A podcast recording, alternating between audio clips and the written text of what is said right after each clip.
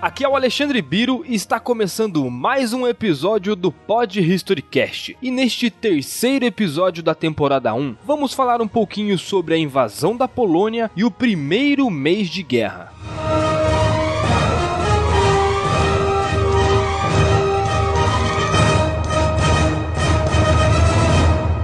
Os alemães e soviéticos assinaram o pacto Ribbentrop-Molotov, Adolf Hitler viu luz verde para atacar seu vizinho polaco. Ele tinha certeza de que seus fracos rivais, Grã-Bretanha e França, tentariam evitar o conflito a todo custo. A Polônia era o inimigo ideal para testar a máquina de guerra alemã. A Wehrmacht deveria provar sua força e coragem. Em 23 de agosto de 1939, Hitler dirigiu-se para o Estado-Maior, a fim de comunicar seus objetivos de guerra contra a Polônia. O Plano Branco, como era conhecido, foi minuciosamente preparado pelo Estado-Maior do Führer desde meados de abril. Porém, a data original do ataque era o dia 26 de agosto de 1939. Quando a Grã-Bretanha fez o pacto anglo-polonês, Hitler recuou e cancelou a invasão.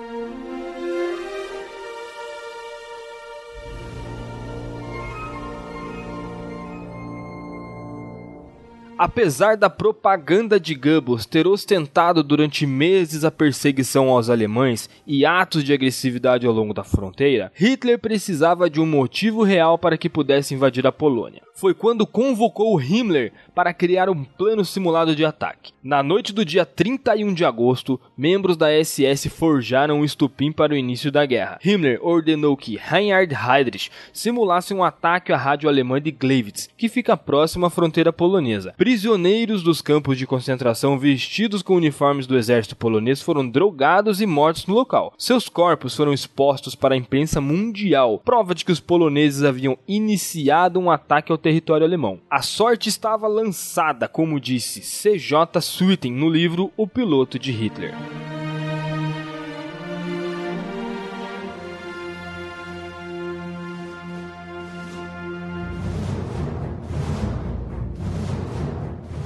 Às 4h40 da manhã, os canhões do navio escola Schleswig-Holstein abrem fogo contra o forte polonês de Westerplatte. Algumas horas depois, soldados alemães destroem uma barreira simbólica que assinalava a fronteira com a Polônia. O ataque alemão ocorreu em três frentes oito divisões de infantaria, uma divisão Panzer, uma de cavalaria e o terceiro exército atacaram pela Prússia Oriental. Nove divisões de infantaria, duas divisões Panzer, o quarto exército e o grupo do exército norte, que são três divisões e uma divisão ligeira, atacaram pela região norte. O ataque pelo sul aconteceu com 25 divisões de infantaria, oito divisões Panzer, o oitavo, décimo quarto exército e o grupo de exército sul, que era constituído por mais seis divisões de infantaria infantaria. O ataque inicial aconteceu pelo ar, mas foi por terra que as grandes divisões Panzer destruíam tudo que se via pela frente. Essa tática era conhecida como Blitzkrieg ou Guerra Relâmpago a Wehrmacht tinha uma enorme vantagem sobre o exército polonês, tanto em quantidade quanto em qualidade. Embora a Polônia destinasse uma parte significativa de seu PIB às forças armadas, era um valor pequeno comparado com o alemão. Entre os anos de 35 e 39, os orçamentos de defesa alemão estavam próximos aos 24 bilhões de dólares, sendo que o polonês estava próximo dos 760 milhões para o mesmo período, algo em torno aí de 33 vezes menos.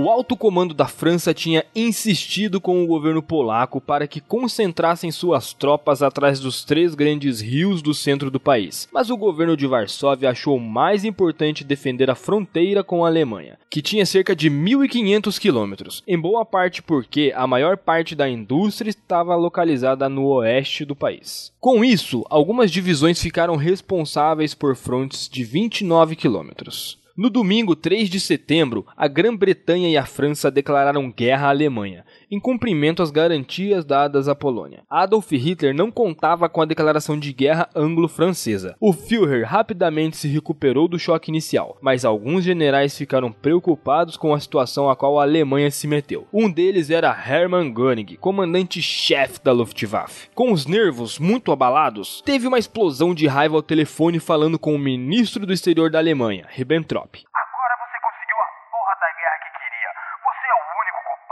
Palavras de culpa, pois foi Ribbentrop quem induziu Adolf Hitler a invadir a Polônia. Segundo ele, a Alemanha poderia invadir a Polônia sem medo algum, pois os britânicos e franceses não declarariam guerra aos nazistas. Fato este que estava equivocado, pois por consequência dessa invasão, a Alemanha pagaria um preço alto nos próximos anos.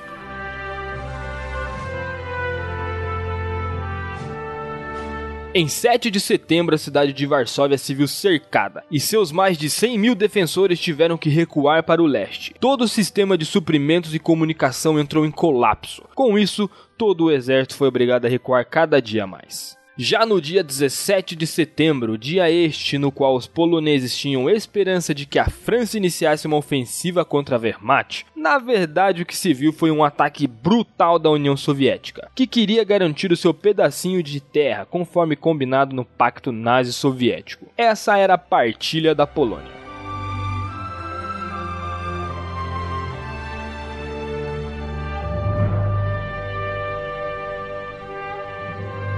Adolf Hitler esperava que a entrada da União Soviética na guerra levasse a França e a Grã-Bretanha a declarar guerra contra os russos. Porém, diversos debates políticos dentro de Londres chegaram à conclusão de que não haveria vantagem alguma, mesmo sendo o correto naquele momento. Pouco se sabe porque Chamberlain não teve a coragem de fazer isto. A guerra já estava acabada para a Polônia restava lutar pela honra, porque pela vitória já não era mais possível. Um dos capitães do exército polaco disse: Pela manhã atacaremos os alemães para preservar a tradição regimental de que o nono regimento de lanceiros jamais se renderá.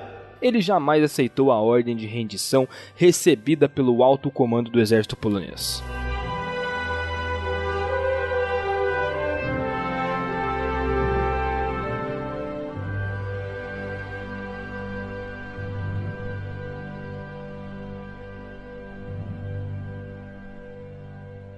Após quatro longos dias de bombardeio constante, Varsóvia se rende no dia 27 de setembro. No dia seguinte, o exército Modlin, que estava ao norte da capital, se rende aos alemães que tomaram cerca de 30 mil prisioneiros. A resistência organizada ia diminuindo gradativamente. A península de El caiu no dia 1 de outubro e o último confronto registrado em território polonês aconteceu na cidade de No dia 5 de outubro. Cerca de um milhão e meio de poloneses, na maioria civis foram expulsos de suas casas e tiveram todos os bens confiscados pelo governo alemão. Todas as semanas, cerca de 25 mil poloneses morriam nas mãos da NKVD, que era uma espécie de Ministério de Inteligência russo. Hitler visita a cidade de Varsóvia no dia 5 de outubro. Apontando para as ruínas da cidade, ele diz aos correspondentes que ali estavam: Senhores, como puderam ver com seus próprios olhos, foi uma loucura criminosa defender essa cidade.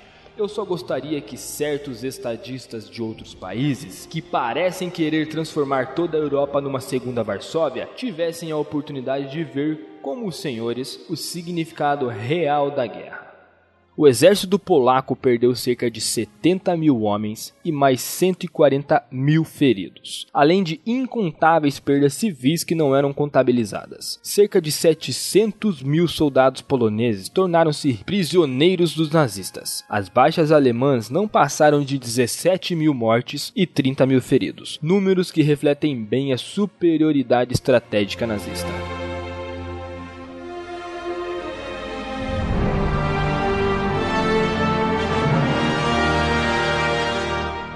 Depois da queda da Polônia, o mundo aguardava atônito o que aconteceria na sequência, uma vez que França e Grã-Bretanha não haviam tido coragem para tomar a iniciativa. O curso da guerra dependia única e exclusivamente do Führer alemão.